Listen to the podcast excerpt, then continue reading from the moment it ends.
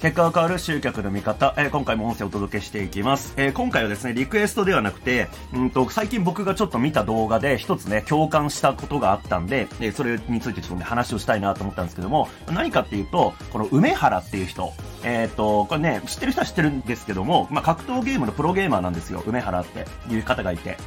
で、えー、その方の動画が、まあ、切り抜きなんですけども、それが YouTube でなんか流れてきて、なんか目止まったんでちょっと見てみたんですけども、そこで話していた内容がすごく共感できたんですね。で、その動画で何喋ってたかっていうと、まあ、超ざっくり言うと、あの、格ゲー上手くなるには、格闘ゲーム上手くなるには、どういう努力したらいいですか？みたいな、どういうことがこう、求められますか？みたいな質問があって、どあの、視聴者から。で、それに対して回答してたんですけども、その時、梅原さんは、4つの努力が必要だっていうふうに言ってたんですよね。4つの角度からの努力が必要だっていうふうに言ってた。で、それが何かっていうと、見る努力、聞く努力、やる努力、考える努力だっていう風に言ってたんですね。で、これめちゃめちゃわかると思って。で、あの、僕はもう格闘ゲーム別にやってないですし、あの、めちゃめちゃ苦手でね、あの、昔やったんですけども、全然下手くそで、あの、それこそ継続してやる努力ができなかったんで、もう全然今やってないんですけども、あの、ただ、その努力の方向性、角度っていう意味では、これ全くこのビジネスとか、もう、っていうか、多分何事においてもそうなんだろうなっていう風に思ったんですよね。なんとなくだってもうこの4つの努力があります。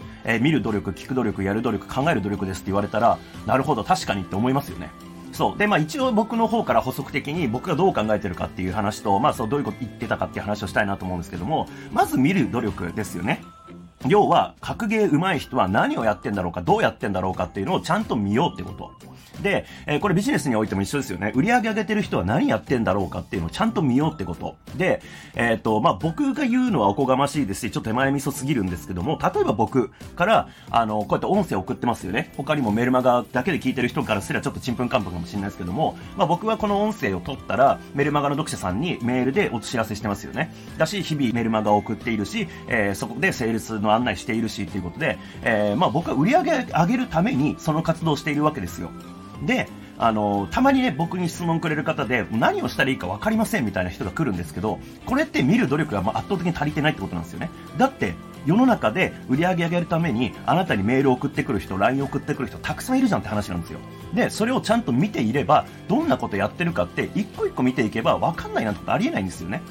例えばその人のあのメルマガが届くようになった経緯ってことを振り返ってみれば、あ、なんか広告で出てきたやつの、なんかあのページに登録して、あ、メルマガ届くようになったなとかっていうのがわかるわけじゃないですか。ってことは、あなたがやんなきゃいけないことは、あ、じゃあアドレス登録してもらうためのページ用意しなきゃいけないんだなとか、なんかそれを見てもらうための活動が必要なんだなっていうのがわかるわけですよね。そう。もう、あなたに対して売り上げ、あの、お金払ってください、お金使ってくださいって言ってくれる人がいるんで、それを逆にあの、まあ、リバースエンジニアリングって言ったりしますけども、逆説的に、じゃあこういうことやれば売り上げ上がるんだなっていうことを見ていかなきゃいけないってこと。これが見る努力。で、聞く努力っていうの、これね、本当にできてない人マジで多いんでびっくりするぐらい。これ何かっていうと、要はうまくやってる人に対して質問しようよってことなんですよ。簡単に言うと。あの、これってこうなんですけど、どうですかとかっていう質問をちゃんとしろっていうこと。これを、まあ、上原も言ってたんですけども、まあ、めっちゃ呼び捨てで、さっきから呼んでますけどね、継承略で。えっ、と、まあ、言ってたんですけども、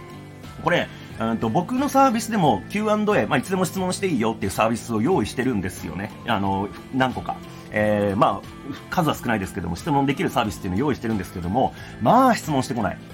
で、うんと、でもじゃあ、質問してこないってことは、まあ、その、なんだろうな、ノウハウ提供者からすれば、僕のノウハウを見た結果、あ、問題なく滞りなく進めてるんだなっていう指標だったらいいんですけども、そうじゃないんですよ。何も進んでない、何もできてない、なんか結果も出ていないけど質問をしないっていう状態なんですよね。これってめちゃくちゃもったいないなと思っていて、だって、聞いたら早いじゃんって話なんですよ、シンプルな話で。ただこれって本当にほとんどの人しないですよね。まあいろいろ理由はあると思うんですよ。それこそ何も実践してなければ質問が生まれないよねっていうそもそも論の話かもしれないし、あとは質問の環境によっては、あの、みんなから見られる状態で質問しなきゃいけない時ってあるじゃないですか。それこそセミナーで、えー、っと、参加してる時に、まあ全体の前で、えー、手を挙げて、えー、質問しなきゃいけないとかっていう時、まあそういう時に緊張するとか、なんか、なんだろうな、その自分の質問が的外れで、なんか他の人に笑われんじゃねえかとかね、えー、そういうことを考えてしまって質問できないってこともあると思うんですよ。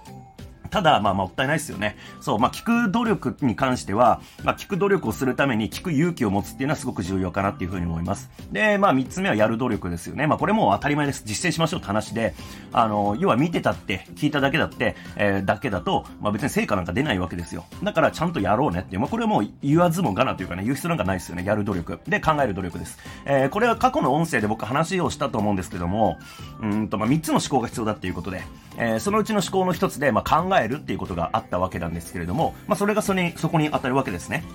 うん、考える。まあ、結局、その、